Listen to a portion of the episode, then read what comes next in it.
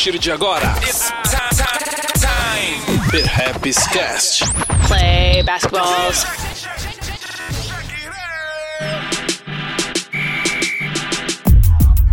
Salve, salve! Tá começando mais um Perhaps Cast e essa edição, como você ouviu a vinheta aí, é sobre basquete. Como vocês sabem, meu parceiro aí de podcast, Marcílio, tá nessa. Dá um salve aí, meu mano. Boa noite. A gente tá gravando à noite, então boa noite, bom dia, boa tarde para quem ouvir à tarde ou de dia. e aí, Eduardo, tudo bem? Tranquilo, tranquilo.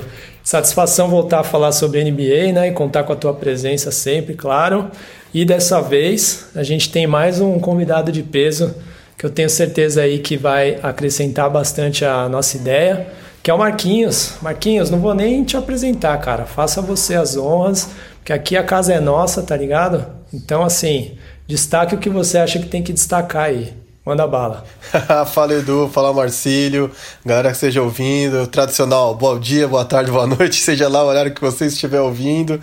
Fala Marquinhos, eu era editor-chefe do ESPN League, tenho quase uma década aí de ESPN, mais uns 15 anos trampando em comunicação, cinema, parada toda, mas realmente minha paixão sempre foi e sempre será, desde os 6 anos de idade, o basquete, então, puto, prazerzaço estar aqui com vocês, um podcast que eu gosto tanto, acompanho, e para falar de um tema que é bem relevante aí, porque enfim, estamos às vésperas da volta da NBA.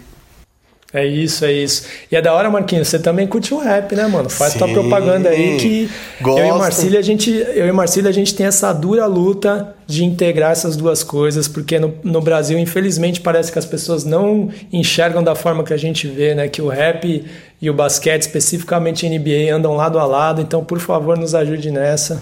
Não, tamo junto, pô. Eu gosto demais, gosto de rap. A gente já conversou fora do ar aqui sobre fazer um programa no qual a gente traga jogadores que são músicos, que são rappers, enfim. Eu acho interessante rolar, demais e eu quero fazer porque é exatamente o que você falou. Toda essa construção da cultura de rua e o basquete, a música, o grafite, isso tudo tá muito conectado. E quem ignora isso tá de brincadeira, porque não tem como, né? Tá moscando, né, mano? Tá moscando. É isso aí. Bom, galera, para começar, eu quero fazer uma pergunta para vocês. Na verdade, duas. A primeira é: algum de vocês lembra o dia que a NBA parou? Porque para mim já parece que tem um ano aí que a gente não assiste nada inédito de NBA. Vocês lembram da data?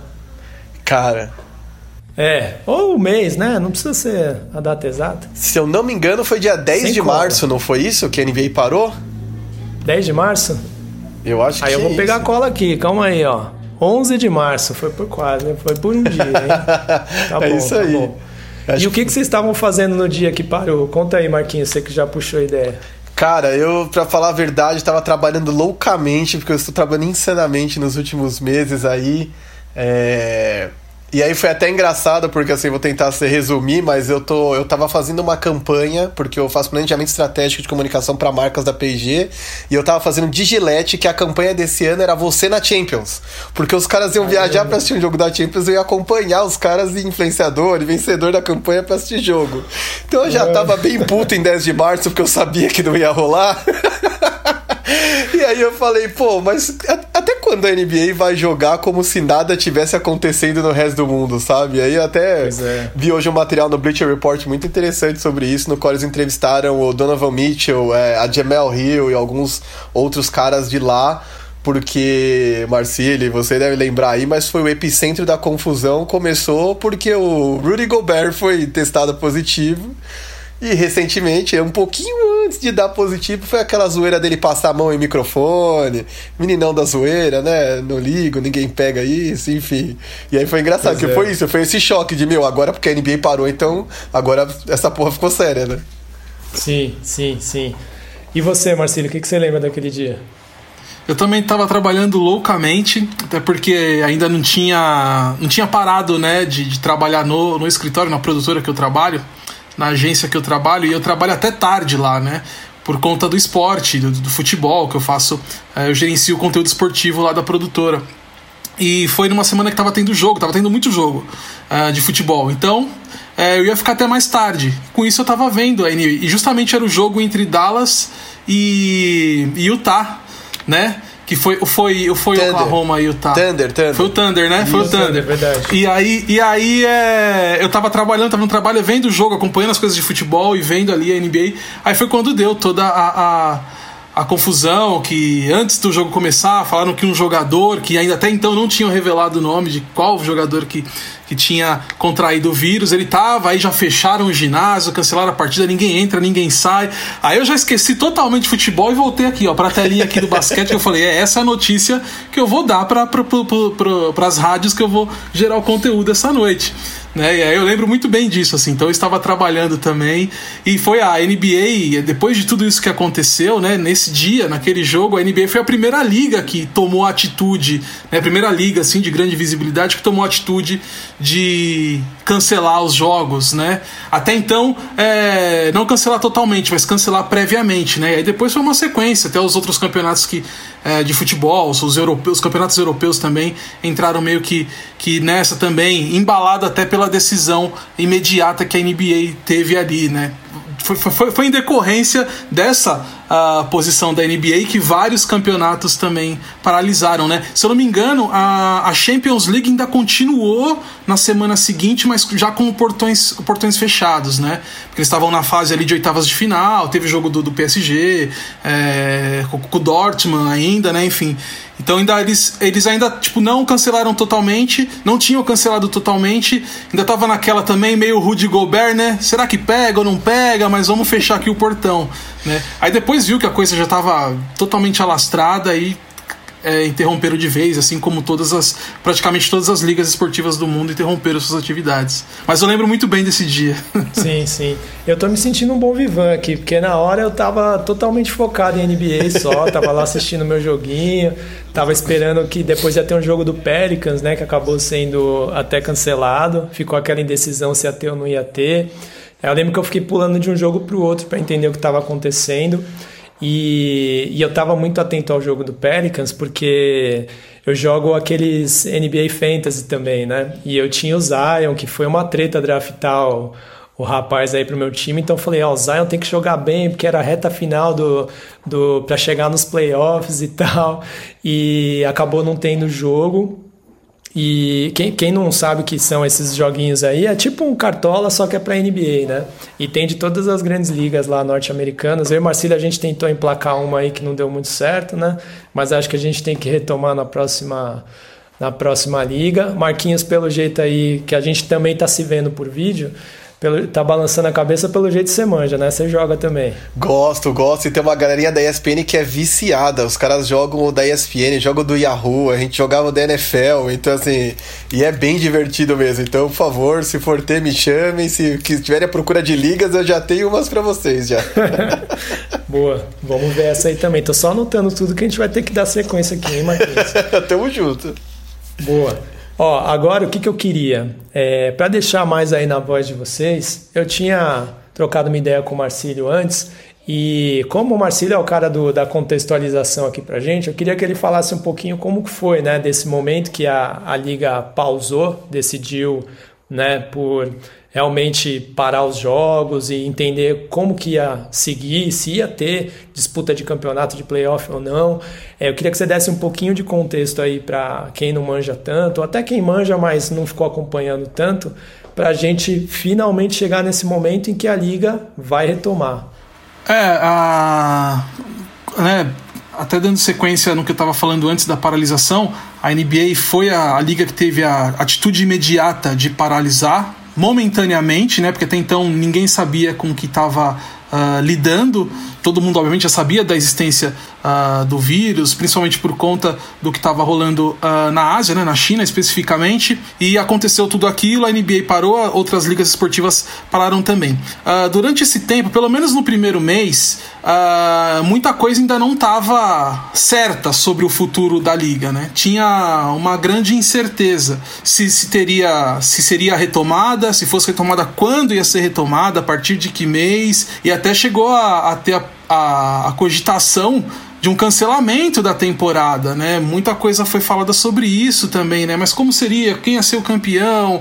É, enfim, tiveram vários, vários tipos de, de, de, discussão no entorno, né?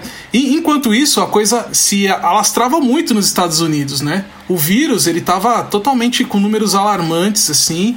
O, os Estados Unidos chegou a ser um dos, dos, países com mais números de casos. Isso aumentou mais ainda uh, esses questionamentos sobre uma continuidade uh, das ligas. Até porque as ligas, por exemplo, a universitária, né, a NCAA e outras ligas uh, de esportes americanos lá nos Estados Unidos já tinham praticamente encerrado passou, os números nos Estados Unidos continuaram ah, ah, crescendo, porém na Europa os números começaram a diminuir. Tiveram umas sérias questões de, de, de, de isolamento, de, de, de lockdown em alguns países, né? Alguns campeonatos de futebol, assim como a NBA foi exemplo para várias ligas esportivas é, sobre a atitude de paralisar, os campeonatos europeus de futebol, principalmente, com atitude de tipo, ó, oh, vamos, vamos voltar dia tal.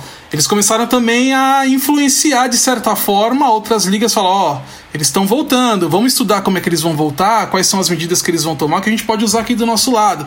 Porque na Europa, realmente, os principais países ali, vamos falar assim, que, que, que, tiveram problemas, né, com exceção da Inglaterra, mas Itália, França, Espanha, que tiveram números muito alarmantes, eh, eles tomaram medidas que fizeram com que as coisas voltassem à normalidade num, num, espaço menor de tempo. Diferentemente dos Estados Unidos, que a coisa continuou só aumentando. Mas como eu falei, eu acho que aquilo, a volta dos campeonatos europeus influenciou também para que até eu acho que para a NBA uh, ah, começar a visualizar e pensar em como poderia uh, uh, retomar as suas atividades, né? E não foi, não foi exemplo só para os Estados Unidos, os outros países também, até o Brasil também teve campeonato recentemente voltando, independente dos números de casos e de mortes aqui, né?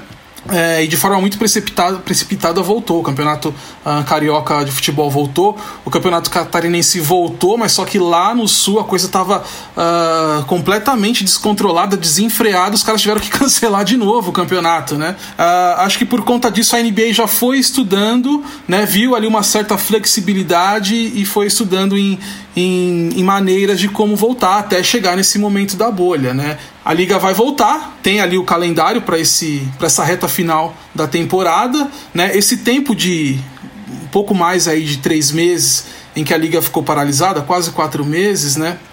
Praticamente assim, é, os atletas por conta própria ou as franquias uh, por conta própria acabaram colocando ali a, a, forma de manter os atletas em forma, de, de, de fazer, de preparar os atletas para o retorno é, e por consequência assim disso, dessa paralisação, vai terminar essa temporada agora e mal vai terminar já vai começar a próxima, que seria de 2020 e 2021. Então não vai ter esse, intervalo, esse intervalo que a gente está acostumado de off-season, que duram aí uh, uh, alguns meses também, né? Então, no modo geral, assim, a, a, NBA vai voltar. A gente ainda não tem números tão uh, tranquilos nos Estados Unidos, principalmente na Flórida, que é onde vai acontecer uh, essa, essa retomada da temporada, onde foi criada essa bolha da NBA. Né? A gente fala bolha da NBA, mas é o nome que acabou ficando uh, uh, para essa medida de, de retomada. Né? Mas com todas as questões de segurança que foram, que foram apresentadas, a NBA entendeu que que foi o momento de, de voltar, e o momento é esse agora, a gente está bem próximo, faltam poucos dias para a retomada da temporada. Boa, Marcílio. É, a gente vai entrar mais no detalhe aí dessa, dessa parte específica da bolha, mas eu queria ouvir do Marquinhos é, como que você enxergou, tanto do ponto de vista jornalístico, né, que Pô, o esporte ele depende desse dia a dia da, dos jogos acontecerem, das ligas estarem acontecendo, para que ele tenha relevância, para que se tenha material né, para noticiar mesmo. Eu queria que você falasse tanto desse ponto de vista, né, você trabalhando com isso e você é, vivendo esse dia a dia né, de, de notícias do esporte, como, como foi ver isso, tipo, e agora, né? Que, como que vão ser as coisas? E também do ponto de vista da liga mesmo, assim, né? Porque, por exemplo, você tinha times que estavam despontando, tinham times que estavam lutando por vagas, tinham times que tinham muitas, muitos jogadores lesionados esperando voltar como que uma parada dessa também atinge isso? Porque mexe, né, mexe com o mental, mexe com o físico, mexe com esse momento que é muito importante no, no, no esporte, né? Eu queria que você falasse tanto desse ponto de vista de quem está nos bastidores produzindo a notícia e de como você enxerga é, do ponto de vista dos atletas e das franquias mesmo o impacto dessa parada forçada, né? Sim, claro. Seguinte, primeiro do ponto de vista da liga. A gente sabe que a NBA teve uma temporada super complicada, essa temporada que a gente está vivendo. Ela começou com a polêmica do GM Daryl Morey, que é o GM do, do Houston Rockets, defendendo os, os, as pessoas que protestavam em Hong Kong. Aí o governo chinês veio para cima, teve um prejuízo imenso porque eles ah, não quiseram não transmitir alguns jogos, isso já gerou um problema. Aí ali em dezembro a NBA perdeu o David Stern, que era o comissário histórico da liga dos anos de ouro aí, que transformou a NBA no que ela é hoje em dia. Aí ali depois a gente teve aquele domingo trágico com o falecimento do Kobe Bryant, quer dizer, tipo, já foi uma temporada toda meio traumática, assim. E do ponto de vista grana, não tem a menor dúvida. Eles não estão exatamente nadando no azul, sabe? A questão toda da China foi muito problemática. E você só suspender jogos, que isso é uma coisa que a gente sempre tem que explicar, né? É muito complexo isso. Por mais que a gente tenha protocolos de saúde e tudo mais, e para jogo não para jogo, é o que você disse. A liga depende de ter jogos transmitidos para ter relevância. Tanto para quem é importante, tanto para quem é jornalista, quanto para quem está do lado da liga. Então, quando você diz, ah, tem que voltar, tem que voltar, existe uma série de questões. Eu confesso está bem dividido sobre a volta da NBA, mas respondendo sua pergunta, para a liga tinha que voltar. A NBA não podia cancelar a temporada, ela suspendeu enquanto ela formava um protocolo e uma, questão, uma série de protocolos, melhor dizendo, para tornar aquilo seguro, né? Porque eles também não podem se arriscar, por exemplo, a ter um LeBron James com Covid no meio das finais ou qualquer coisa mais séria que talvez manchasse a imagem da liga, né?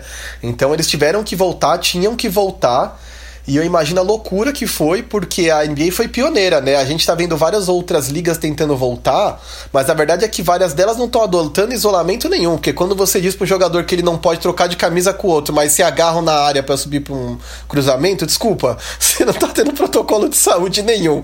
A NFL, por exemplo, lançou um, um statement, né? Um, um documento dizendo que os caras não vão poder trocar camiseta ao final do jogo. Aí os caras mesmo reagiram, tipo, cara, eu vou dar tackle e me agarrar com o cara o jogo inteiro e o problema é o trocar de camiseta. Então, assim, existe uma série de aspectos muito complexos envolvendo isso, mas acho que a NBA foi muito pioneira e, apesar de tudo, tá sempre na vanguarda realmente sobre vários aspectos que acho que a gente até vai vir a falar nesse programa. Mas eu acho que criou-se uma série de protocolos porque não, podia, não poderia se cancelar essa temporada, as pessoas sabem disso. Aí, partindo para um segundo momento, pensando do ponto de vista do produtor de conteúdo, eu mantenho minhas amizades com o pessoal da ESPN, como sou um doido por conteúdo, inclusive fuçando dos caras lá de fora, a gente pôde observar a loucura que foi isso, porque aí de repente da noite pro dia você não tem mais o que fazer. E aí você tem uma série de compromissos comerciais, você tem uma série de compromissos editoriais para se cumprir. E foi muito engraçado porque é aí que aconteceu. Acontece o que, na verdade, geralmente se acontece numa redação jornalística ou de qualquer outro tipo, quando você não tem uma notícia, que é você busca fatos históricos. E aí uma das soluções bem legais que a ESPN, inclusive do Brasil aqui, fez foi legendar e voltar a, a reprisar, né, uma série de documentários excelentes, uma série de jogos excelentes, jogos históricos. E foi muito bacana essa retomada, porque você não pode simplesmente não deixar de falar. E quem é produtor de conteúdo sabe a dificuldade que foi nos últimos meses para ter novidade de NBA para sustentar um programa. Então os caras falaram, cara, vamos apostar nas coisas históricas, vamos trazer os documentários. A gente teve aí no meio dessa pandemia toda ali, foi até adiantado o lançamento, né? Que foi o The Last Dance, documentário que contou a história da jornada do Chicago Bulls dos anos 90. E que alívio foi The Last Dance, né? E a gente ficava naquela ansiedade de puta, lança hoje. Eu queria ver de madrugada o negócio, naquele desespero de, de ver, porque assim, você não tinha mais assunto, você não tinha novidade, você não tinha nada. E eu acho que de certa forma a gente conseguiu se virar bem, assim. Eu acho não só a gente, produtor de conteúdo independente, é, porque eu tô ali com área restritiva, fiz algumas coisas com o Yuri Fonseca, é, como a galera de mídia formal mesmo, né? ESPN, o Bleacher Report, todos esses caras, o The Ringer, vários sites gringos e nacionais que investiram em conteúdo histórico e conseguiram meio que manter a relevância da coisa, porque vamos ser honestos, foi um período difícil. Foi, bastante difícil. E com certeza, acho que é, resgatar né, esses jogos clássicos e os documentários foi também uma forma de tanto entregar um conteúdo de qualidade né, para a galera que estava ali querendo jogos novos, como também é, trazer mais as pessoas ali que ainda estavam se acostumando com a NBA, entendendo qual é que é, que de repente começaram a assistir por causa de um LeBron, por causa, sei lá, de um Jamoran, quem quer que seja, um Zion Williamson. Mas assim, é, o, o The Last Dance para mim com certeza foi o ponto alto, né? Porque talvez se ele tivesse aparecido sem uma pandemia não ia ter sido o sucesso que foi. Não pela falta de qualidade dele, porque na verdade é um baita de um documentário. Já várias pessoas conversaram comigo, elas nem gostam de basquete, nem querem saber de basquete, mas se prenderam ali naquela narrativa porque é uma baita de uma história, né? A, a saga do Chicago Bulls. Então com certeza seria um sucesso, mas talvez não tanto pelo momento que, que saiu. Nisso os caras foram muito estratégicos. Ô Marcílio, um outro, um outro ponto que eu queria tratar contigo é que é o seguinte: é, essa parte do psicológico, né, quando a gente fala dos jogadores. É, a NBA ela colocou que os jogadores poderiam escolher né, se eles iriam participar ou não dessa tal bolha. E afinal de contas é um risco também, né? Tá todo mundo ali junto, por mais que eles, eles vão ter uma atenção constante de médicos, vão ter testes, vão ter uma estrutura que um ser humano regular aí não tem, passa longe de ter esse acesso, né? Mas a gente já viu nomes como o Avery Bradley, o Trevor Ariza falando que não vão participar, né? Isso inclusive, no caso do Avery Bradley, afetou o time dele, Los Angeles Lakers, que teve que sair às pressas para o mercado aí para substituir um cara ali que fazia diferença na marcação. Né? E depois também quero saber a opinião de vocês se trazer o J.R. Smith vai ajudar ou vai atrapalhar. Eu gosto sempre de falar sobre isso. Mas. E também a gente, além do, do, do das estrelas que foram diagnosticadas com Covid-19 ali no começo, como o Rudy Gobert, como o Marquinhos falou, teve o Donovan Mitchell também, alguns outros nomes. Agora a gente teve um, um, um nome forte aí, que no caso é o Russell Westbrook, que recentemente viu que estava também com Covid e vai ter que ficar um tempo afastado aí antes de integrar o time dele. É, como você acha que afeta esse lado psicológico e, e, como você enxerga também a decisão dos jogadores, tanto de participar quando, quanto de não participar dessa bolha que foi formada aí para continuar a liga nessa temporada 2019-2020? A decisão dos jogadores é, ela é totalmente justa, né? É, se o jogador não não está se sentindo seguro, ah, e eu acho até eu até achei interessante a NBA dar essa essa possibilidade do jogador escolher, né? Se ele quer participar ou não. Né? E se você pegar do, dos diversos argumentos que alguns jogadores uh, usaram para não participar desse retorno, muitos são a não só questão de saúde própria, como também de familiares, né? Às vezes tem um filho pequeno, tem algum familiar que é um pouco mais idoso, que ou pessoas ali que estão dentro do grupo de risco, né? Eu falo que achei interessante uh, a NBA dar essa, essa opção, né? Porque se você for ver pelo lado psicológico, vamos supor, da, da liga, né? Eu acho que acaba não sendo tão, tão impactante quanto do jogador. A liga quer ter o, a, a retomada, quer ter de volta os jogos, quer encerrar a temporada, né? Então acho que o peso psicológico fica mais para o jogador. Né? Então foi legal ele poder ter essa opção de escolher uh, se joga ou não. Né? A gente estava falando, por exemplo, é, é, acho que é até legal comentar isso, né? Porque tem também o, o, lance das franquias, né? Tudo bem, a gente vai, vai ver, com o retorno a gente vai ver como as equipes vão se comportar dentro de quadra, como foi essa preparação. Mas você já entrar e ver na questão de quem perde mais com a ausência de jogadores ou quem ganha mais, são as equipes que se prepararam desde o começo da temporada com seus plantéis. Eu não, eu não sei se eu vou estar sendo um pouco ousado em falar isso, mas a questão psicológica para a NBA já foi superada. Eles só querem saber agora do retorno da liga, dos jogos, está tudo organizado e só esperando o dia para começar a jogar, né? Ô Marquinhos, é, eu queria também saber de você, dando continuidade ao que eu perguntei para o Marcílio, é, que você fizesse essa. Você estava falando né, do, do, do, quanto a liga é progressista. E Marcílio, se prepara aí que eu queria saber contigo também, logo depois que eu perguntar essa para o Marcílio, para o Marquinhos, o, a questão dos protestos nas camisas também, né? Que eu acho que é uma coisa muito interessante a se falar. Mas, Marquinhos, você estava falando né, que é uma liga progressista e tal, e que, assim como o Marcelo pontuou também, é, foi uma das primeiras a parar e agora está voltando com bastante protocolo. É... Primeiro, eu queria saber, né, de você um comparativo mesmo, né, com, com, com, outras ligas, não só de não só de, as ligas americanas, mas com outras, como você enxergou essa prudência da NBA, né, de fazer isso tudo e já começar também a entrar um pouquinho nessa questão dos times mesmo, né? Porque assim como o Marcelo falou, alguns times foram afetados por, por conta desse, desses nomes que de repente não vão integrar essa continuidade do, da disputa. Mas também entram outras coisas, né? Como esse fator psicológico, lesão, a gente não sabe como eles vão voltar também, afinal de contas, quatro meses parados, né? E se antes a gente enxergava os favoritos, acredito que eles continuam favoritos, até porque se prepararam, como o Marcelo falou, mas tem esse fator surpresa aí, né? De repente, um, se, o, se o Bucks não era tão cogitado para ganhar de alguém que viesse ali do Oeste, de repente pode ter ganho mais força, por que não? Né? Então já a gente começar a analisar essa parte do jogo mesmo. Só contextualizando um pouquinho para quem está ouvindo, e vocês dois me ajudem se eu falar besteira, mas a ideia é a seguinte: eles estão juntando 22 times né, é, em Orlando para jogar numa espécie de um mini campeonato ali para fechar a liga, né? E na verdade para definir posições para os playoffs e dando na verdade, quem foi mais privilegiado nessa história é quem está brigando ali pela oitava vaga, né? Dos dois lados, tanto da leste quanto da oeste, das divisões da, da NBA. E isso vai determinar quem vai para os playoffs, e aí é aquele pega para capar mesmo, normal, um contra o outro. E dentro dessa ideia, a, os times que antes estavam muito bem, muito bem cotados são Toronto Raptors do lado leste, que é o último campeão, e também o Milwaukee Bucks, se for só para destacar dois de um lado, e do outro lado os dois times de Los Angeles, né, o Clippers e o Lakers, que seguem muito provavelmente aí ainda como favoritos.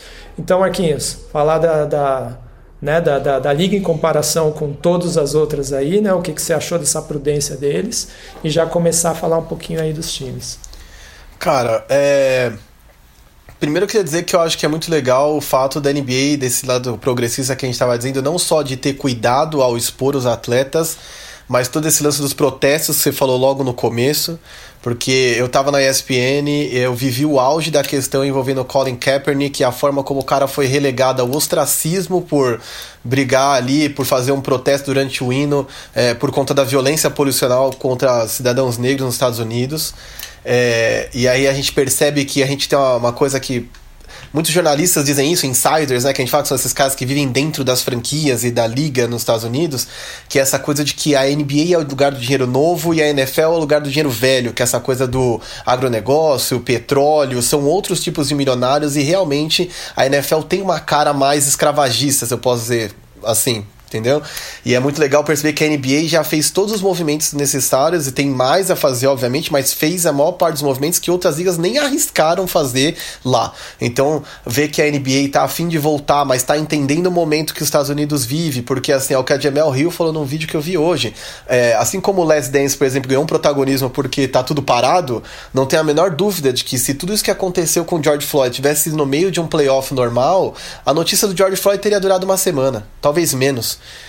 E a coisa tomou um vulto tal que os principais jogadores da NBA foram pra rua. A gente viu Yannis Antetokounmpo, Malcolm Brogdon e uma série de outros caras muito representativos, não só pelo que eles falam, mas pelo que eles fazem dentro de quadra, quer dizer, não era um reserva, não era um cara desconhecido. As principais nomes estavam ali cobrando medidas, cobrando é, menos violência, enfim, falando sobre racismo, LeBron James, enfim. A gente viu todos esses caras se manifestando, nem que fosse só por rede social, ou alguns até viajaram, como o Jalen Brown, que viajou trocentos quilômetros para poder protestar e andar pelas ruas mesmo, junto com os outros cidadãos. Então isso foi muito bacana e foi muito bom ver que a NBA nessa volta deixou, inclusive, que os caras escolhessem é, não só os próprios nomes, como palavras como igualdade, equidade, digam o nome dela e essas coisas de, sabe, fim do racismo. E é muito legal eles deixarem isso incorporar. Eu acho que isso ajuda a não tirar o foco. A gente sabe que antes dessa volta aí, o Kyrie Irving estava liderando uma conversa de não jogar de jeito nenhum, porque a gente está lidando com problemas muito maiores. É, por isso que eu disse até que eu tenho até é, sentimentos mistos em relação à volta da NBA, porque eu tenho uma saudade enorme dos jogos, mas realmente a gente está vivendo questões muito relevantes e muito grandes, talvez maiores que esporte nesse exato momento. Mas é o que eu sempre digo, já que tem que voltar, pelo menos use aquele espaço, porque você é famoso porque você joga muito. Então, quando você for jogar, faça disso um ambiente de protesto, sabe? Aproveita esse palanque para trazer uma mensagem legal. Então, acho que do ponto de vista psicológico, Fora esse lance do protesto, que eu acho que é muito legal a forma como a NBA absorveu essa questão, eu acho que tem uma série de outros micro pontos que são muito interessantes, como por exemplo, será que vai fazer diferença jogar sem, por exemplo, sem torcida para o Boston Celtics, que é um lugar de torcida fanática? Você percebe que alguns aspectos vão ser afetados. A gente, por exemplo, a questão física. o Toronto Raptors, que você citou como um dos favoritos, também é um dos meus favoritos. E lembrar que o Toronto Raptors fez essa campanha fantástica, colada no Milwaukee Bucks, com um time que jogou apenas 12 jogos com o time completo. No resto da temporada inteira eles estavam com pelo menos alguém machucado, quando não dois, três caras. E aí a gente, para continuar falando de Toronto Raptors, viu o quanto o Mark Gasol, por exemplo, que é o pivô titular deles, emagreceu nesse período, porque normalmente durante a temporada o atleta de NBA não tem tempo para malhar e cuidar do físico. Ele joga, descansa, ajustes táticos e bora, né? Vamos para cima. E essa preparação toda física é feita muito na pré-temporada. Então eles tiveram também esse espaço para se recuperar de contusões, para tratar do físico. O Jokic também emagreceu bastante. Então assim, eu tô assim, no, se desrespeitar o jogo, bastante ansioso para ver como esse ato vai, vai afetar os times, não só do ponto de vista físico, que alguns recuperaram, outros não. A gente sabe, por exemplo, acho que ontem anunciou que o Darren Fox, por exemplo, torceu um tornozelo já para esse rachão que vai ter agora aqui na quarta-feira, nós estamos falando dia 20, nós estamos falando dia 22 aí de julho, vai ter um meio que um rachão entre, entre Kings e Heat, alguns times vão jogar com outros plantéis que não os seus. E o Sacramento já não vai contar com cinco caras, um que tá em quarentena, um que saiu, um que torceu o tornozelo. Então, assim, é muito entender, porque não vai ter uma regra, não é que vai funcionar para todo mundo, seja pro mal, seja pro bem, né? E aí, só para não me alongar muito aqui, eu acho que alguns times realmente vão sofrer muito com as ausências, tanto dos jogadores que escolheram não ir, quanto de alguns que não é que saíram, mas saíram e vão voltar, como por exemplo o Zion Williamson, saiu para resolver um problema familiar, vai voltar, vai entrar numa nova quarentena. É um cara que estava sofrendo com, com câimbras, enfim, com uma série de cuidados físicos que tem que ter em torno desse moleque. Então, eu tô bem ansioso para ver isso, porque acho que do ponto de vista psicológico, o único ponto positivo que eu tô vendo é vários jogadores brincando junto, nadando, é, tomando cerveja, aquela re famosa resenha, os caras estão ali tirando. E eu acho que isso vai ajudar muito alguns times a ganharem é, química, né? Eu, eu, eu, quero ver isso, eu quero ver se esses caras não vão perder, porque, por exemplo, a gente estava falando aí sobre os favoritos e o Los Angeles Lakers estava numa escalada fantástica no final da temporada, com LeBron James, assim, entrando na discussão de igual para igual com o Giannis Antetokounmpo para ser MVP, o melhor da temporada, e foi interrompido, né? E não tem o que fazer, não tinha, não tinha o que fazer, tinha que interromper. Como é que esse cara vai voltar? Qual é o ânimo, entendeu? Qual é o, a determinação? Eu até gravei um podcast esses dias e disse assim: eu acho que vai ser tudo uma questão de foco. Geralmente é, mas agora vai ser mais ainda. É quem quer mais. Não vai ter torcida, não vai ter grandes comemorações. Vai ser uma parte de cara dentro de um ginásio fechado, sem torcida, só os jogadores. E quem quer ganhar mais essa parada aqui? Porque vai lembrar que a temporada foi encurtada, né? A gente só vai ter oito jogos dos que restavam, mas os playoffs serão normais melhores de sete jogos. Então vai ser um pega pra capar mesmo, que assim, a gente só vai entender realmente após esses oito jogos. Eu nem acho nem que dentro desses oito jogos a gente vai saber o que vão ser os playoffs. Eu acho que na hora que de primeiro dia ali do, do primeiro jogo, do primeiro round, é ali que a gente vai começar a entender o quão preparados esses caras estão para lidar com essas pressões todas, né? E mais uma vez volta ali a, a, a, a ecoar a frase do, do Michael Jordan, né? Que os playoffs separam os homens dos meninos, né? Certeza, é mais isso. Mais do que nunca. E, e aí, sabe o que eu estava pensando enquanto você falava, Marquinhos? Que, assim, é que eu acho que logisticamente falando é complicado e, e acho que o americano não vai querer fazer essa troca. Mas esse rolê de colocar todo mundo junto dá um, dá um aspecto de Copa do Mundo, né? Pra, pra essa Sim. sequência da NBA, né? Que é uma coisa que os caras não têm, né? É muito essa coisa de jogar em casa, jogar fora, lidar com a pressão, as viagens e tal. Agora, colocar todo mundo junto ali, convivendo, é, já tá rolando as escapadinhas da concentração também, né? Igual sempre rola na Copa do Mundo, né? E, mas também é, reforça essa camaradagem, reforça esse tempo de, de, de existência junto ali, né? De, de não só ser um contra o outro, né? e até para o próprio time também, porque às vezes os caras também, tipo, nessa loucura, é, é o que você falou, não tem tempo de treino, não tem muito tempo ali de, de, de ficar numa concentração, né? Jogo, viagem, volta, um tempo, um pouquinho de tempo com a família, depois de novo, porque são muitos jogos, são 82 jogos na temporada, né? Mas de repente pode ser que os caras peguem gosto, né? O Adam Silver já estava pensando em formas aí de modernizar a liga, de repente, vai que os caras pegam gosto. É uma mudança significativa, sem dúvida. Eu até ouvi um desses dias, peço perdão porque eu não vou lembrar o nome do técnico, mas um técnico importante, eu lembro se era o Alvin Gentry do Pelicans, era algum deles, que disse assim que o próximo Big Three, Big Four, a próxima panela da NBA vai sair desse negócio, porque esses caras estão convivendo muito diariamente. E não tem mais compromisso comercial, não tem comercial para rodar, não tem é, passagem, passeio com a família, nada. Os caras estão realmente focados ali entre eles, quarto a quarto, cada um deles num canto. Saiu até algumas matérias interessantes na, no SB Nation, falando sobre assim, quem devia conversar com quem, assim, porque eles sabem quem que tá hospedado em que lugar, e aí baseado nisso, quem que seria legal pro seu time, sabe? Tipo, o Devin Booker ali que não briga por nada mais no Phoenix Suns, mas, meu, vamos fazer um lobby aqui pra de repente levar um cara que seja interessante pro meu time, né? É isso, né? Não, e tem na NBA tem a tal da regra do, do tampering lá, né? Que você não pode tentar aliciar ninguém pro seu time, mas agora não, não tem o que fazer, né? Os caras estão tão resenhando mesmo. E, e de repente, para falar ali, oh, você bem que podia colar com a gente, né? Seu contrato tá vencendo, você não vai ganhar nada mesmo nesse time aí, né? Acho que com certeza vai, vai dizer muito aí para os próximos dois anos da liga aí, né? Mas vamos, vamos voltar para o Marcílio. Marcílio, é, a gente gravou um programa, né? Falando sobre questionando aí se vidas negras importam mesmo, e nisso a gente também falou desse ativismo dos jogadores. É, eu acho que a, a NBA com essa pegada progressista que tem, teve essa atitude muito, muito potente de permitir que os jogadores vestissem camisas com mensagens. Isso até gerou alguma polêmica entre eles, né? Tiveram grandes jogadores como o próprio LeBron que falou que ia preferir não vestir essas camisas e há quem diga também que ele falou isso para trazer atenção para a causa e não porque ele não queria é, trazer algo político, né? Aí o pessoal já fica tentando imaginar várias teorias. Mas acho que isso é um ponto a ser levantado, né? Nesse momento da história, acho que é relevante uma liga que traz tanta grana assim para os Estados Unidos e, e, globalmente, né? Ela, ela tem um público global, poder é, ter jogadores ali que protestam, diferente de uma NFL, por exemplo, que coíbe esse tipo de atitude, né? Assim como o Marquinhos pontuou.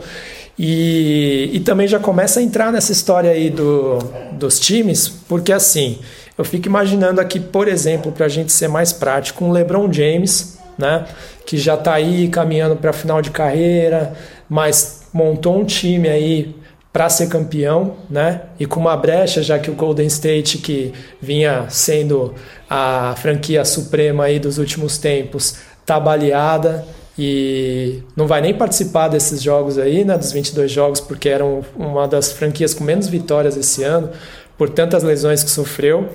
Mas é a brecha né, que o Lakers precisava e que o LeBron especificamente precisava jogando junto com o Anthony Davis para colecionar mais um, um, ou dois títulos aí, talvez até mais, não sei, né? Dessa vez ele foi mais na moralzinha, não fez igual em Miami, que falou que ia ganhar um, dois, três, quatro, cinco, seis, sete. Essa aí ele mandou mal, né? Mas, mas diga aí, Marcílio, fala um pouquinho dessa parte dos protestos e já começa a falar um pouquinho desse, dessa perspectiva aí do, do LeBron de chegar como favorito com o seu Los Angeles Lakers. Eu acho que talvez a gerou um certo desconforto uh, o fato de alguns jogadores não quererem usar uh, as mensagens, principalmente o LeBron, porque não foram é, frases ou mensagens ou palavras escolhidas por eles, né? Foi a NBA que direcionou isso, né? E acredito que esse foi o grande motivo do LeBron não querer, porque a gente entende a preocupação da NBA com isso, como o Marquinhos pontuou aqui, uh, pelo fato dela ser uma liga progressista e até muito à frente de outras uh, relacionadas a essas questões. Isso é importante também, a NBA se destaca por isso também. Né? Só que para essa campanha, ela praticamente fez algo comum, assim, algo que já vem acontecendo são protestos mais comuns. Esse, é, é, quando eu falo mais comuns, é na, na, na, questão de chamar atenção. Você só colocar uma frase na camisa do jogador. Ah, vocês querem protestar? Então a gente tem essa maneira aqui. A gente vai deixar você usar a palavra igualdade ao invés do seu nome. Isso, isso a, a, gente viu até. A, eu falo que isso é comum porque a gente viu até no Instagram recentemente as pessoas colocando tela preta no Instagram e, e não passava mensagem nenhuma com isso. Então, às vezes, isso é, pode causar o mesmo efeito, sabe? Você só colocar igualdade na, na sua camisa talvez não traga nenhum impacto nenhum, ainda mais pelo que, que vem acontecendo, né? O LeBron James é um cara que é muito atuante, ele é muito ativista nisso, né? Então, acho que ele sabe a maneira com que ele quer protestar e pelo tamanho e alcance que ele tem, ele sabe como atingir as pessoas com isso, né? E uma das formas que ele enxerga que não vai atingir as pessoas é apenas colocando isso na, na camisa, né? Colocando uma frase na camisa. Esse tipo de coisa, acho que o jogador, já que a NBA se propôs a dar essa, essa liberdade, aliás, já que ela se propôs a estar junto com os jogadores na questão uh, dos protestos que desse uma liberdade para o jogador de repente dialogar com ela ou uh, trabalhar com ela de que forma iriam ser esses protestos, sabe? É, então acho que talvez por isso que não, não causou tanto impacto com os jogadores. É claro que vai ter jogador que vai usar e tal, né? Mas a gente fala da, da força que isso pode, pode causar. A NBA é uma liga muito grande, como a gente já falou novamente aqui, ela influencia outras, como ela fez nessa pandemia. Tem jogadores, talvez acho que ser o, o basquete hoje, o basquete norte-americano, talvez seja a modalidade esportiva que mais tem atletas que são ativistas e que protestam. A gente vê muito caso de, de racismo em várias modalidades e a gente vê pouco engajamento dos, dos atletas, né? A, a gente está tendo agora, que eu acho bem legal, o Marquinhos, que é um especialista nisso, pode falar o quanto o Lewis Hamilton ele está influenciando positivamente para que pilotos da Fórmula 1 ou pilotos, pilotos de outras é, é, modalidades ou outras categorias dentro do automobilismo, como a NASCAR, por exemplo. A gente tem o exemplo lá do Bubba Wallace também, que foi um cara que sozinho ali conseguiu contagiar os outros pilotos a, a poderem estar é, tá junto com ele ali no protesto, até porque a gente teve um, um, um problema muito sério que até a própria a NASCAR, né, que é a, organização que, que faz ali a, a, essas competições nessa categoria, tinha um problema de e que era permitido ter bandeira dos Estados Confederados na, nas corridas. E ela já retirou isso. E muito tem influência, sim, do que o Bubba Wallace fez.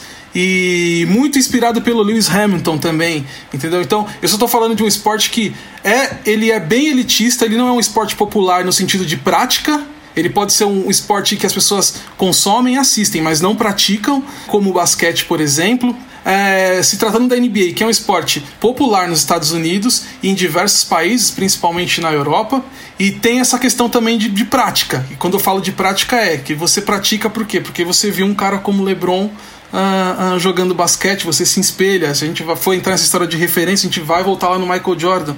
A gente que tem essa faixa dos 30 anos tem a referência porque a gente viu o Michael Jordan porque ele era o melhor atleta do mundo naquele momento fazendo aquilo e inspirou as pessoas a jogarem basquete. Com LeBron James é a mesma coisa hoje, né? Ou até mesmo para um Zion Williamson, para as próximas gerações, um Luca Doncic, um Trae Young, que são as novas caras aí, é, que já tem esse poder de, de, de, de, de, de marca, né? De alcance. Então acho que o LeBron James ele consegue enxergar muito bem a forma com que ele o protesto dele, com a forma que ele vai se comportar diante, diante de toda essa situação, como ele vai impactar as pessoas.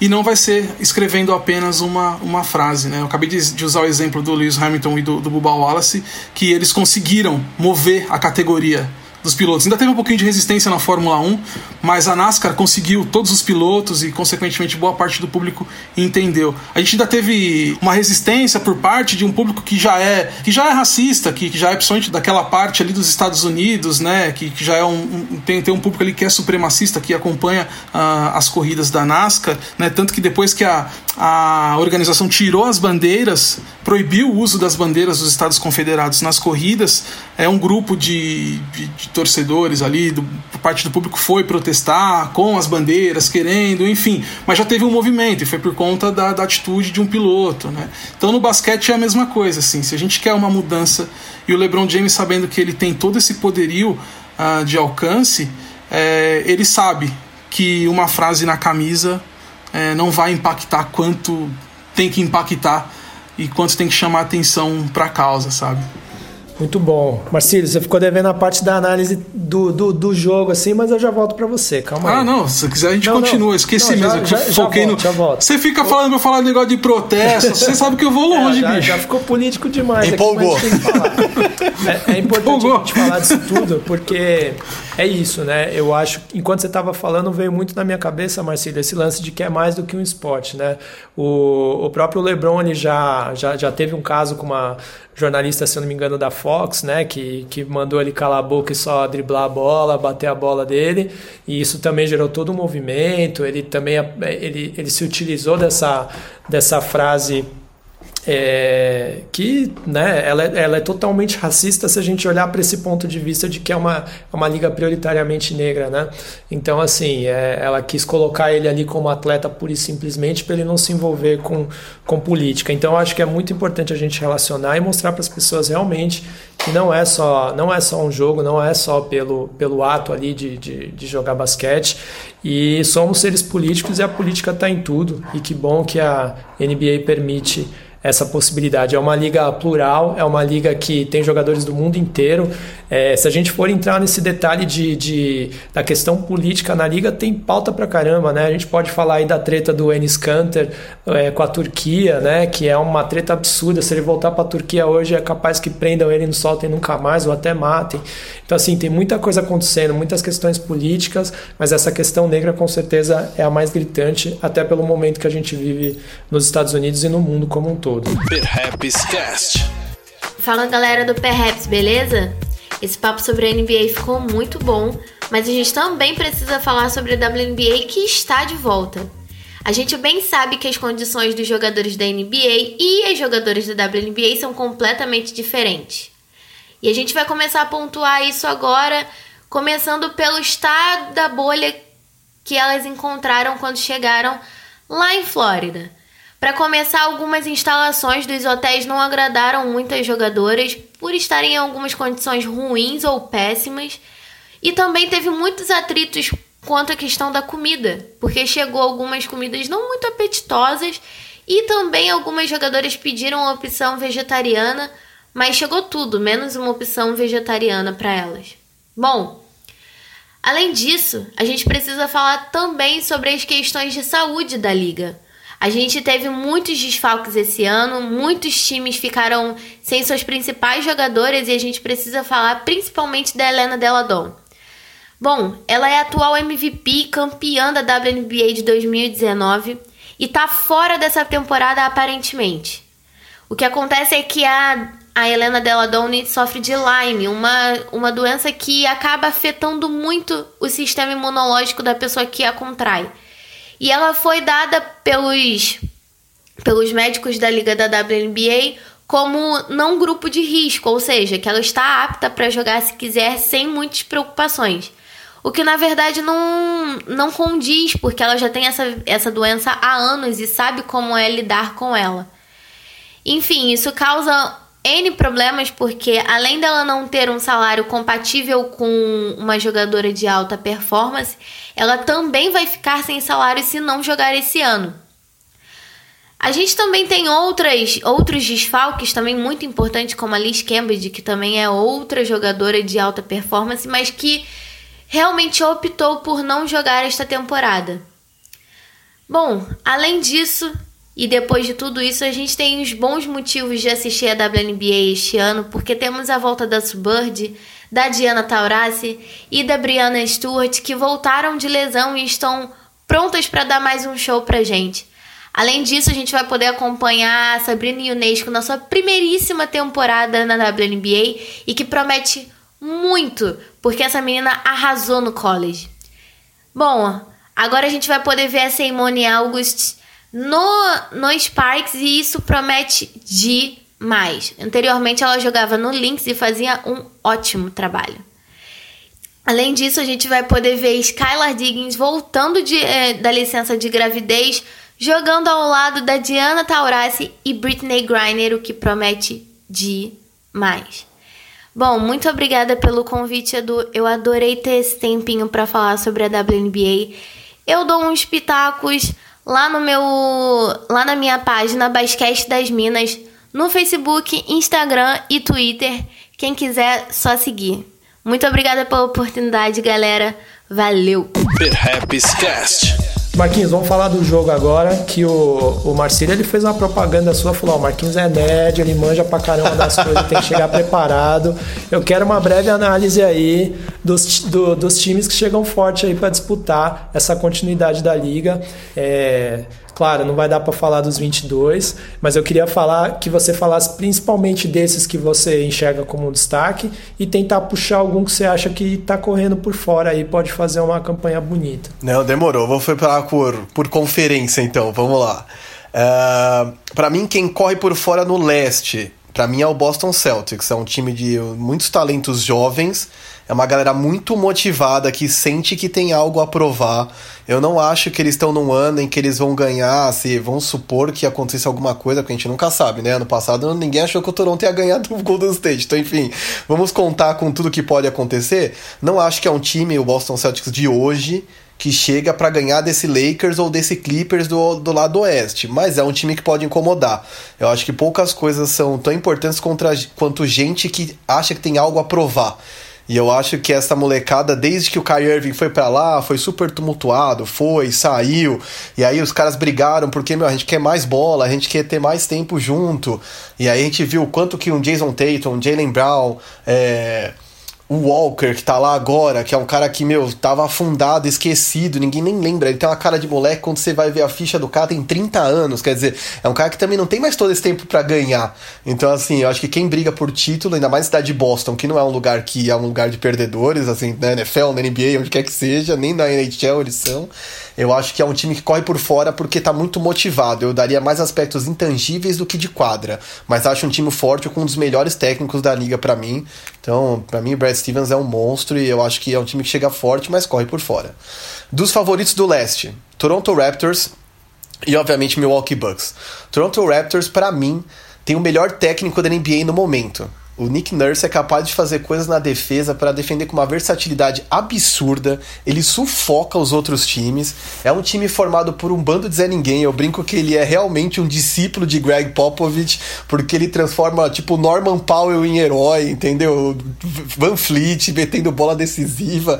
É uma coisa louca, mas é que só é possível porque o jeito que ele pensa basquete é um basquete coletivo. É um basquete onde você procura o último passe para achar alguém livre. É você ser altruísta quando joga E ele ainda contou, teve uma puta sorte, que assim, desculpa, eu sei que o trabalho de desenvolvimento de atletas é uma coisa muito importante, muito forte dentro da NBA como liga, a gente vê a evolução de um cara como o Yannis, por exemplo, mas ele deu muita sorte de do timing, porque assim, a evolução do Pascal Siakam é uma coisa surreal. É um cara que não tinha nem vocação para defensor e de repente virou um cara para meter 25 pontos numa final, para carregar um time nas costas. E de verdade, para mim, tá só começando assim. É um cara que a gente não consegue enxergar teto nele, porque se você vê de onde ele veio, para onde ele tá em tão pouco tempo, quem sou eu para pôr teto nesse cara? E aí imaginar esse cara ganhando protagonismo num time altruísta que joga por um país, que é essa doideira de que eles jogam por um país. Eles são a única franquia do Canadá. Então, eu acho que o Toronto Raptors tem muito muito, muita chance de chegar forte nessas finais. Eu, se fosse o Milwaukee Bucks, ia ficar muito ligado, porque o Toronto Raptors não é o melhor time, mas tem o melhor técnico e joga do jeito que eu acho que é o melhor jeito, que é o jeito coletivo de se jogar basquete. Porque a gente sabe que em playoffs você precisa ali de 6, 7 numa rotação que seja capaz de entregar e principalmente de defender. Muita gente brinca que, ah, NBA de hoje não, ninguém marca, que não pode encostar e tudo mais. Cara, isso é uma falácia, assim, a verdade é que se defende, só que se ficou mais complexo defender. É óbvio que sempre vai ser difícil marcar um James Harden da vida, mas a defesa ainda existe. E se você quer ver defesa bem jogada, assista os jogos do Toronto Raptors.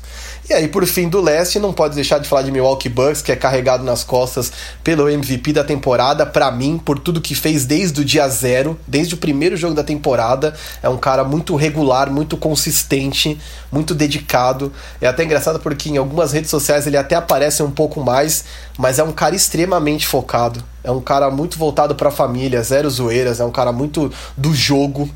E eu fico muito surpreso. É outro cara que eu não consigo ver teto, porque assim, primeiro ele só era grande, depois ele só era rápido, depois ah, o braço dele é comprido, e agora ele mete bola de três, e aí você fica pensando que ele é um daqueles caras que você fazia no videogame com a melhor, maior altura possível, maior força, e que ainda arremessa de tudo quanto é lugar. Então, assim, é surreal o que esse cara tá fazendo. E Mike Budenholzer é mais um discípulo de Greg Popovich, o cara que saiu daquela escola. Então, eu acho que pro sucesso do Milwaukee Bucks, tanto do lado leste nos playoffs, quanto no meu eventual final, é, para mim, reside no fato de como as peças de apoio do Yannis Antetokounmpo vão performar uma vez que ele seja marcado. Porque eu não tenho a menor dúvida que quando ele começar aquele primeiro tempo metendo 15, 20 pontos, pegando 10 rebotes, os caras vão falar, meu, vamos dobrar nesse cara. Porque eu prefiro deixar, sei lá, o Chris Middleton sozinho do que deixar o Yannis Antetokounmpo, porque esses caras talvez não me entreguem 30, 40 pontos como ele tem capacidade para fazer. Então, acho que vai depender muito das peças de apoio. Aí eu tô falando de Eric Bledsoe, eu tô falando de Chris Middleton, tô falando de todo mundo que cerca esse cara, principalmente no perímetro, porque esses caras vão precisar jogar e jogar demais, porque ele precisa disso. Ele ali, entre aspas, é uma estrela solitária, um time que também se defende, também joga coletivamente, mas que fundamentalmente sem o Yannis Antetokounmpo, onde que estaria o Milwaukee Bucks no lado leste? Mesmo no lado leste, não sei onde estaria sem ele. Pulando para o lado oeste, é, vamos para uma franquia que eu pessoalmente não gosto dos caras que estão lá, não gosto do técnico, não gosto dos jogadores, mas que eu acho que inovou ali na reta final da temporada e eu queria ver mais desses caras porque eu quero ver qual é o seu impacto. E eu estou falando do Houston Rockets que é um time que vem com um combo de armadores bizarro, porque são dois caras que precisam da bola o tempo todo, que são Russell Westbrook e James Harden. É, tem as maiores taxas de uso, né? NBA tem porcentagem para tudo e milhares de estatísticas avançadas que eu não vou ficar vomitando aqui, mas assim, são os caras que têm taxas de uso super altas, porque são caras que costumam trazer a bola desde do fundo bola até o último arremesso. Então, a mistura James Harden e Westbrook para mim sempre pareceu uma coisa conflituosa, eu nunca achei que isso ia ser bem sucedido. Mas fato é que quando eles se livraram do Ken Capelá e adotaram um small ball raiz ali, com PJ Tucker do mesmo tamanho do Draymond Green jogando de pivô, eles emendaram várias vitórias seguidas, porque eles surpreenderam times que não conseguiam marcá-los. Porque não é que você está falando exatamente de jogadores minúsculos, a gente não está falando de Allen Iverson, a gente está falando de caras de estatura mediana, porque small ball é um modo de falar, quando o cara tem 2,8, 2,6, é bem small ball. Mas enfim, esse estilo de jogar pequeno e rápido deles eu acho que corre por fora. Não acho que é uma, é, não acho que é um time que também vem para ser campeão, mas acho que é um cara que pode causar. A gente vai entender, a gente vai tentar entender durante os playoffs como eles vão implementar esse jogo, porque um dos grandes problemas é que o Clint Capela era um bom defensor, mas ele não atacava. Então as pessoas sabiam que não precisavam marcar o cara e fa isso facilitava a marcação nos outros, é, nas outras armas ofensivas do time. Então é entender como o Russell Westbrook e James Harden vão dividir a bola e como o Mike D'Antoni vai coordenar esse time, porque de verdade tá com a corda no pescoço. Ele quer aumento, quer dinheiro, e o Houston Rockets não tá muito a favor de fazer isso sem que ele conquiste algo, porque enfim, se morrer mais uma vez numa segunda rodada de playoff, é, beleza. É um bom time, mas você não me levou para onde eu te contratei. Eu quero jogar final, né? O outro time, obviamente, não dá pra fugir dos dois times de Los Angeles. São dois times incríveis, de verdade, são dois times incríveis. A gente tá falando de um Los Angeles Clippers que era uma franquia que, meu, até pouco tempo atrás ninguém nem queria saber de ir para lá. Foi uma franquia que nos anos 80, quando se trocou jogador para lá, o caso do Lakers, do Showtime, mandou um armador deles, o Norm Nixon, os caras disseram, nossa, esse aí sumiu, vai jogar no San Diego Clippers, ninguém sabe onde fica, ninguém transmite jogo, ninguém sabe o que acontece com os caras, Triângulo das Bermudas. E aí, desde que a gente viu aí é, Blake Griffin, Chris Paul, e foi melhorando o mood da franquia. Tanto é que hoje em dia tem muito mais torcedor do Clippers do que tinha, por exemplo, nos anos 90. O Marcílio deve ser um que também, assim como eu, não lembrava nenhum torcedor do Clippers, ninguém com uma camiseta do Clippers nos anos 90, por lugar nenhum. Você coleciona camiseta, que camiseta que alguém queria colecionar nos anos 90 do Clippers, né?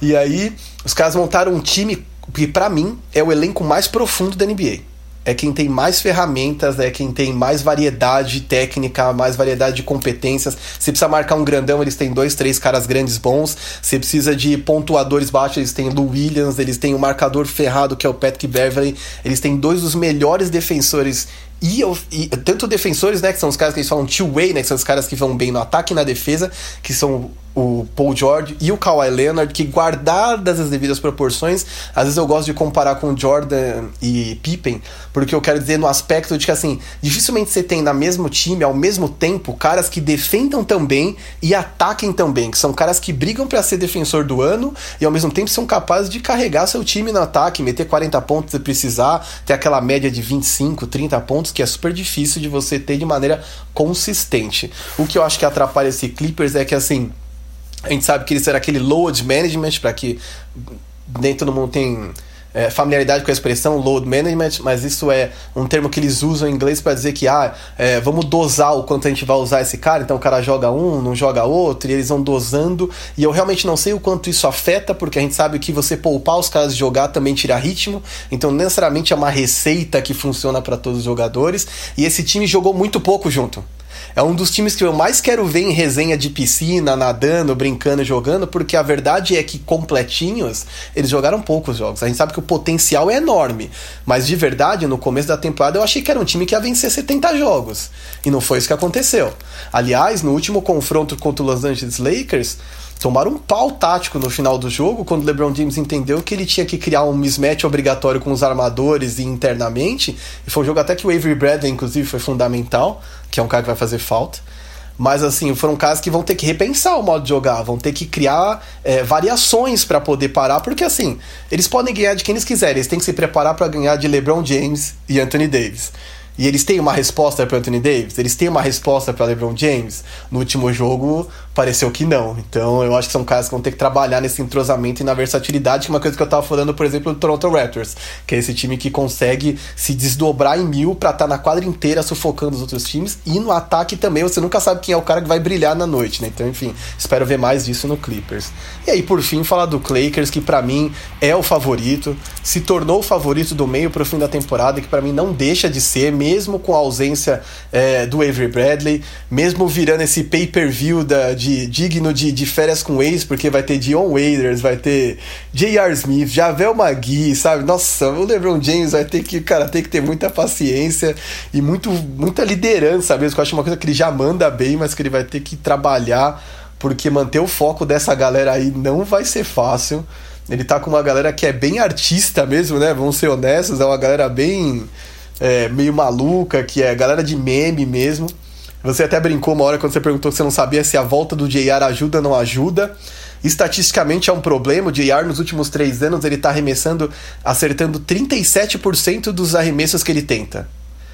Então, assim, ele não é exatamente o arremessador confiável que ele foi anos atrás, mesmo tendo sua importância naquele título de 2016, por exemplo, quando o Cavs virou pra cima do Warriors. Então, assim, não é que ele é uma peça dispensável, mas eu honestamente não sei se ele era o melhor TND que tava ali no mercado, né? Que esse cara que a gente fala que é o cara que mete bola de três e marca é, para esse momento do Lakers. Mas enfim, não tem tu, vai tu mesmo, que já me conhece, já tem intimidade, já por poder te xingar, né? Porque assim, o JR ficou conhecido por aquele jogo em que ele ferrou o Cavs quando ele pega a bola e corre ao invés de arremessar ou de passar pro LeBron e virou um meme tremendo, mas ele é um cara útil, ele já foi inclusive muito bom. Procurem por highlights, procurem entender e ler sobre ele. O que eu não acho é que ele ainda é esse arremessador confiável.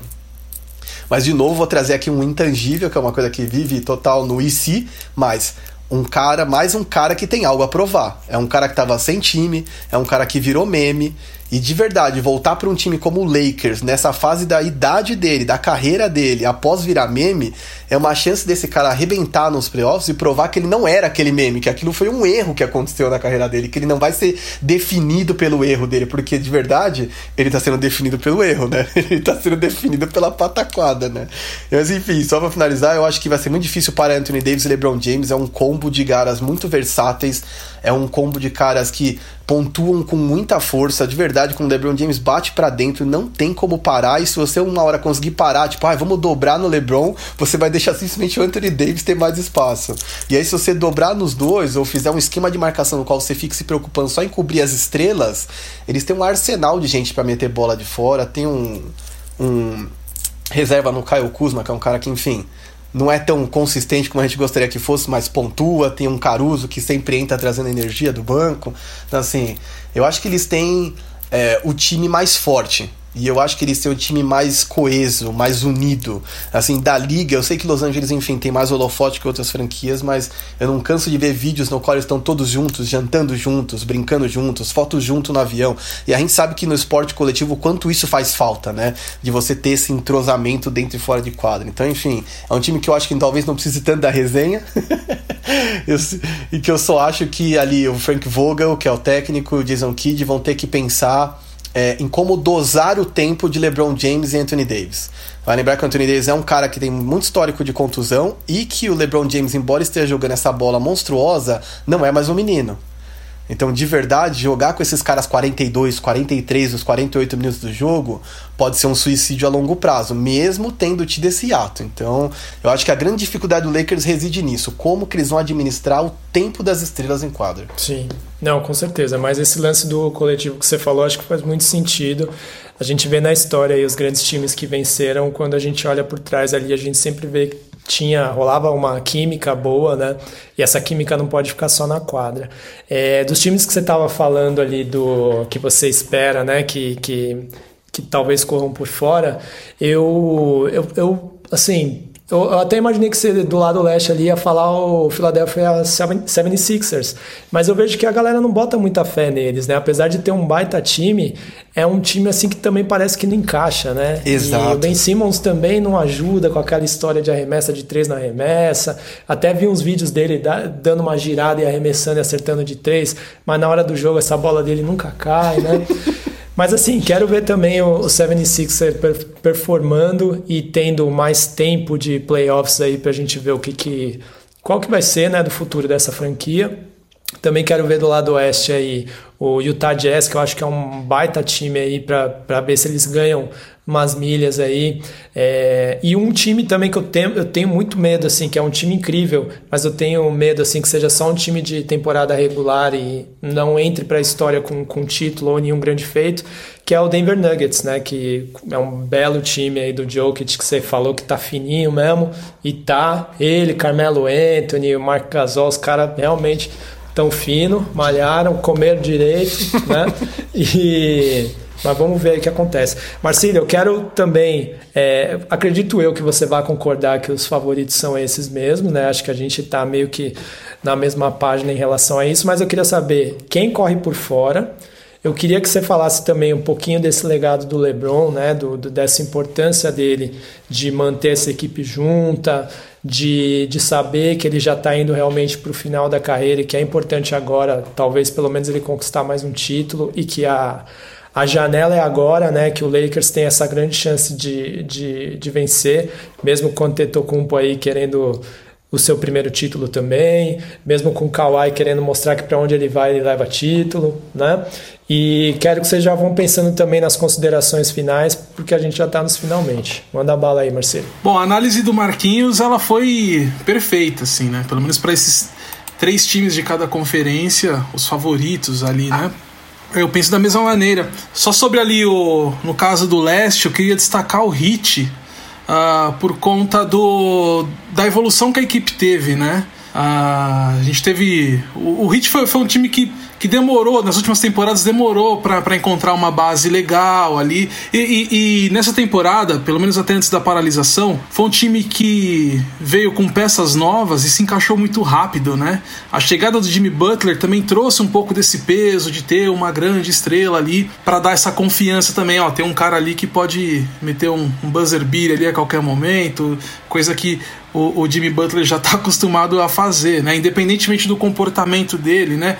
Ah, ah, que, que, que não foi uma coisa. não foi um ponto tão positivo por outras franquias que ele passou. Mas no Hit deu, deu um encaixe ali legal, por isso que surpreendeu. Eu não vou colocar o Hit como principal favorito ao título, mas é um time que vai dar trabalho. E, e é um time que não tem, de repente, um plantel recheado de super nomes, como é o Clippers, por exemplo, mas é um time que, que joga unido e até parece. E tem um pouco dessa fórmula do, do Raptors dessa temporada também. Que não tem o Kawhi Leonard como principal, como franchise player ali, o principal jogador, mas manteve a base e os jogadores entenderam uh, uh, como o time joga. Tem um outro, um outro fator muito importante assim no, no, no hit que, que eu vejo, que é a, a, a não responsabilidade de chegar longe. Eu acho que isso pode ajudar o time de repente até pegar uma boquinha numa final de conferência, né? Não coloco ele como favorito ao título da NBA, mas de repente é, jogar com o Milwaukee Bucks, que é na minha, na, na, no meu palpite é, o, o, o, favorito na Conferência Leste, é, eu acho que o Heat pode fazer sim uma final de repente com, com o Bucks, uh, como o Blazers fez na temporada passada com o Warriors, entendeu? Lá pelo, pelo Oeste. Então achei legal ficar prestar um pouquinho de atenção no Heat. Uh, no, no, no, Oeste, não vou repetir o que você vai falar, Edu, mas eu vou afirmar também sobre a questão do Denver Nuggets, que é um time também para a gente uh, prestar atenção. O que aconteceu na temporada passada nos playoffs também serviu de muita lição. É, acho que foi um processo ali que serviu para o amadurecimento dessa equipe, que também não teve grandes modificações. É um time que já sabe jogar, é um time entrosado, então pode dar muito trabalho. É, eu, eu não vou destacar, mas eu vou só mencionar o Oklahoma, porque esse sim é uma zebra dentro desses playoffs, né? Porque ninguém esperava, ninguém esperava nem que o Chris Paul. O Chris Paul antes de começar a temporada, ele foi. Ele se envolveu lá na, lá na, na, troca, mas ninguém sabia se ele ia jogar, né? Pelo, pelo, pelo Thunder, né? Nem ele mesmo sabia. Né? E no fim ele joga, joga bem, tem uma mescla ali com jogadores jovens. Você tem ali um sexto homem ali que é o Shoulder que chega e faz acontecer uh, uh, no sentido de tipo, eu tenho um, eu tenho um banco aqui que pode uh, me ajudar quando eu precisar. Você tem o Steven Adams que é uma presença marcante ali no garrafão. Então você vê que é um time também que consegue se encaixar. Vai longe? Eu não sei, talvez não por falta também de algumas peças, principalmente por estar na Conferência Oeste, né? Mas é um time que é legal a gente prestar atenção assim e, e tá jogando um jogo gostoso de assistir, né? Você tem o próprio Chris Paul, é um cara que ele tá muito à vontade, né? Ele parece que tá ali na a, a, a naqueles tempos dele ali de, de Clippers, né? Ele tá à vontade, né? É, a prova disso foi o All-Star Game, né? Como ele jogou. Ele tá, o mesmo jeito que ele jogou no All-Star Game ali, totalmente à vontade. E se não fosse a bola que o Kawhi jogasse, ele seria o, o MVP daquela edição. É, eu acho que ele tá fazendo isso também com, com o Thunder, né? Ele tá solto, tá, tá livre. Então, assim, tá muito legal ver o Chris Paul jogar também agora. Agora, só sobre falar sobre o Lakers, eu acho importante destacar que muita gente. O Clippers tem o melhor plantel que o Lakers? Tem. O Clippers uh, uh, foi um time que deu muito trabalho para o Lakers na temporada regular. Foi. E, e até colocou aquilo: ó, o Lakers pode ganhar de qualquer um, mas quando chega no Clippers ele trava, né? Mas eu acho que o fator LeBron. O meu palpite é para essa final. Clippers vai dar trabalho pro Lakers? Vai. Mas eu acredito que seja é, Bucks e Lakers, a, a grande final da NBA mas eu acho que para o Lakers chegar, mesmo com essas dificuldades de alguns jogadores, né, alguns que, que não vão, é, de ter um time com um plantel com nomes menos qualificados, vamos colocar assim em termos de nome, que o Clippers, por exemplo, tem o fator LeBron James. Aí eu volto lá onde o Marquinhos falou que qual é a motivação que esses caras vão ter para ganhar essa para ganhar esse título, para chegar numa final, porque não tem torcida, já não tem mais ação publicitária individual. Entendeu? Tem só ali o jogo, tem, tem as datas do jogo e os playoffs e o caneco. Qual é a motivação para isso? O LeBron James é um cara que, que tem essa motivação. Por quê? Ele tá com 35 anos, ele tá numa das maiores franquias da NBA, ele quer ganhar um título para uma franquia do tamanho do Lakers. Talvez na temporada que vem, Será que ele vai conseguir estar no mesmo nível? Será que ele, ele pode ter uma lesão, até mesmo por conta da idade? A gente sabe que ele se cuida, a gente acompanha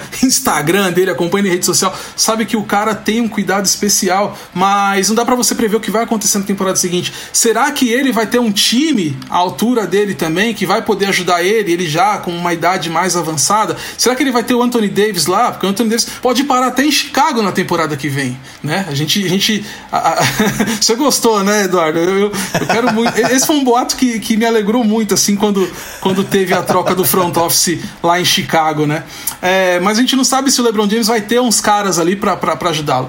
E essa questão dele uh, ser esse fator LeBron James, ele ser um cara uh, obstinado e focado a ganhar, uh, de ter essa sede, a gente, eh, independente do time que ele tá, isso não é inédito. A gente viu com, com o Cleveland, como ele tinha um time limitado perto dele ali, e ele conseguiu fazer o time chegar, é, é, pelo menos na, na, na, temporada retrasada, numa final com um time muito inferior que o Golden State Warriors, né? Então o fator LeBron James, por mais que o, o, Lakers não tenha o plantel que o Bucks tem e o plantel que o Clippers tem, o fator LeBron James para mim é o que vai fazer a diferença nisso aí. Dependendo do foco de como o LeBron vai voltar, ele não vai deixar barato esse título passar. Até mesmo por tudo. Não estou dizendo que vai ser mais fácil por conta de tudo que aconteceu, por conta da paralisação.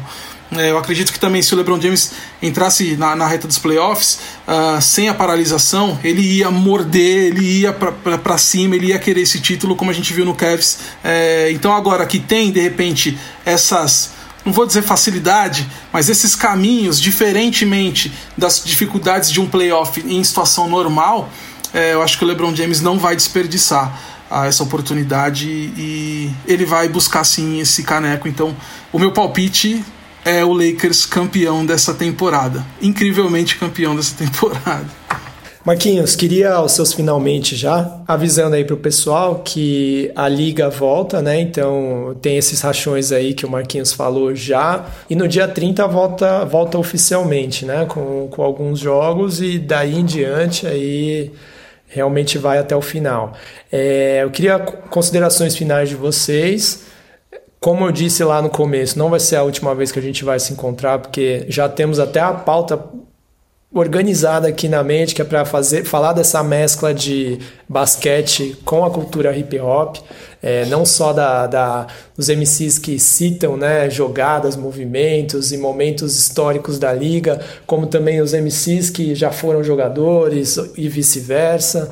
Né? Tem muita gente aí que rima e que ainda é jogador ativo da NBA. Acho que tem bastante pauta aí para a gente falar, então o Marquinhos já está convidado já pode ficar tranquilo aí que o que mais faltar para você falar você vai poder desenvolver numa próxima. Mas queria que você já fizesse um, um finalmente aí do que você espera, né, do que, do que vai ser essa liga de forma geral. Se quiser também deixar uma dica aí do que assistir, do que ler, do que ouvir, você pode. E satisfação imensa ter você aqui. Gostei bastante de trocar esse papo. Realmente, o Marcelo falou muito bem de você. Eu estou muito satisfeito de trocar essa ideia contigo. Por mim, já, já vira é, convidado aí de honra, que sempre que tiver com a agenda livre, cola com a gente. E é só, é só ele falar o valor do cachê, mano. Fala o valor do cachê, já tá com, é fixo já. Tem, tem que preparar então a bala. tudo nosso. só, me chama, só me chama pros rachão, velho, que eu tô com uma saudade de jogar basquete, que meu Deus Nem do céu. Nem me fala, viu? Nem me fala. Isso aí, acho que eu tava ouvindo hoje, foi hoje ou foi ontem? Não, foi, tava assistindo Fantástico e aí foi engraçado que tinha uns especialistas falando, né? Ah, pode voltar para academia, mas é um risco alto, porque é um lugar fechado, não é muito ventilado. Eles estavam dando exemplos, né? E aí, quando ele foi dar exemplo do que não pode fazer, ele falou: ó, não pode jogar futebol e não pode jogar basquete, porque são esportes de contato. Eu falei, os caras nunca lembram de basquete. É para falar que não pode jogar, eles citam basquete. É, é, é incrível isso, né? Mas por favor, Marquinhos, faça suas considerações finais. Marcelo também lembra aí de alguma última fala, porque a gente, quando a gente estava pensando na pauta, pensamos em mil caminhos e obviamente que alguns assuntos acabam não ficando dentro, mas a gente vai ter outros programas aí para desenvolver. Não, bora, gente. Primeiro eu queria agradecer só pelo convite, foi o que eu disse, acompanho o Perhaps, gosto do trabalho que vocês fazem, ouvi o quanto você fez, por exemplo, com a Sabrina Araújo, gosto mesmo, acompanho. É, tenho uma admiração enorme por você, pelo Marcílio, que é um cara que é engraçado, que a vida foi nos fazendo cruzar ao longo do caminho aí, em várias instâncias. É, e, cara, eu queria fechar aqui, na verdade, trazendo um pouco de uma reflexão que eu mesmo fiz. Eu passei muito tempo dizendo que quem vencesse esse campeonato ia ter um asterisco nesse título, né? Como algo, sei lá, não chega a ser o que a galera brinca que é o Mundial do Corinthians de 2000, mas assim, as pessoas não era um torneio de verão, mas assim, é tudo muito diferente do que a gente viu até agora. A gente já tinha visto greves na NBA, mas a gente nunca tinha visto um hiato tão grande e nem no meio da temporada, né? Então assim, nós estamos vivendo uma, realmente uma coisa sui generis, é o, que gente, é o que você brincou quando você abriu, onde você estava quando a temporada da NBA parou, entendeu? Vai ser uma coisa histórica. E aí é muito louco porque eu passei muito tempo dizendo que para mim ia ter um asterisco e ponto. Não ia ser um campeonato como outros. E aí, há uns dias atrás eu li o que o Austin Rivers disse, o Austin Rivers, filho do legendário Doc Rivers, que foi jogador, agora é técnico e tudo mais. E ele falou assim: cara, se tiver qualquer tipo de asterisco, ele tem que ser para valorizar a gente nunca viveu nada disso. Um jeito de jogar desse, tão intenso, jogar com a tensão de poder pegar uma doença que pode afetar não só é, o seu time naquele momento, mas a sua carreira, porque a gente sabe que o Covid pode deixar sequelas. Então o cara tá falando assim: nós vamos estar trancados nas nossas casas, privados de nossa vida social, é, num clima infinitamente mais tenso, numa temporada toda diferente. E aí ele trouxe essa parada de que, cara, se tiver que ter um asterisco, ele tem que valorizar, porque nós foi a temporada em que a gente viveu uma coisa totalmente atípica. E foi uma coisa que me fez pensar. Eu não tenho intuito aqui, o intuito de dizer como as pessoas devem se sentir em relação a essa temporada, mas eu acho que a gente tem que pensar muito nisso quando a gente for pensar é, em julgar esse campeão, ou daqui dois, três anos, quando a gente for falar nisso, porque assim como muita gente coloca asterisco no campeonato, título do Raptors do ano passado, e eu acho totalmente injusto, ah, porque Kevin Durant e o Clay Thompson se machucaram. Gente, infelizmente as contusões fazem parte do esporte. E o que a gente está vivendo aqui não faz parte de nada. A gente realmente está vivendo uma coisa totalmente atípica. Então, eu acho que eu comecei a concordar com o Austin Rivers. Eu acho que se tiver qualquer tipo de asterisco, ele vai valorizar essa temporada. Então, para quem gosta de esporte, para quem se interessa por esporte, principalmente NBA, é, quem é, você que é doido de basquete, mano, não perca os jogos. Fica ligado nas redes sociais dos caras. Acompanhe o Perhaps, o Yuri Fonseca, a área restritiva, todo mundo que faz conteúdo, porque eu acho que vai ser uma temporada muito atípica, mas vai ser muito legal de acompanhar. Porque eu fico imaginando como vai ser esses caras jogando playoff, tendo seus rivais na arquibancada. Porque é basicamente você as pessoas que vão poder ficar ali se ficarem, entendeu? Então, imagina o trash talk, imagina a conversa toda. Eu acho que realmente tende a ser muito especial. Então, gente, obrigado. Realmente espero estar na próxima edição do, do do Perhaps falando sobre esporte, sobre basquete, é, sobre música, sobre o que vier, porque foi um prazer estar aqui com vocês.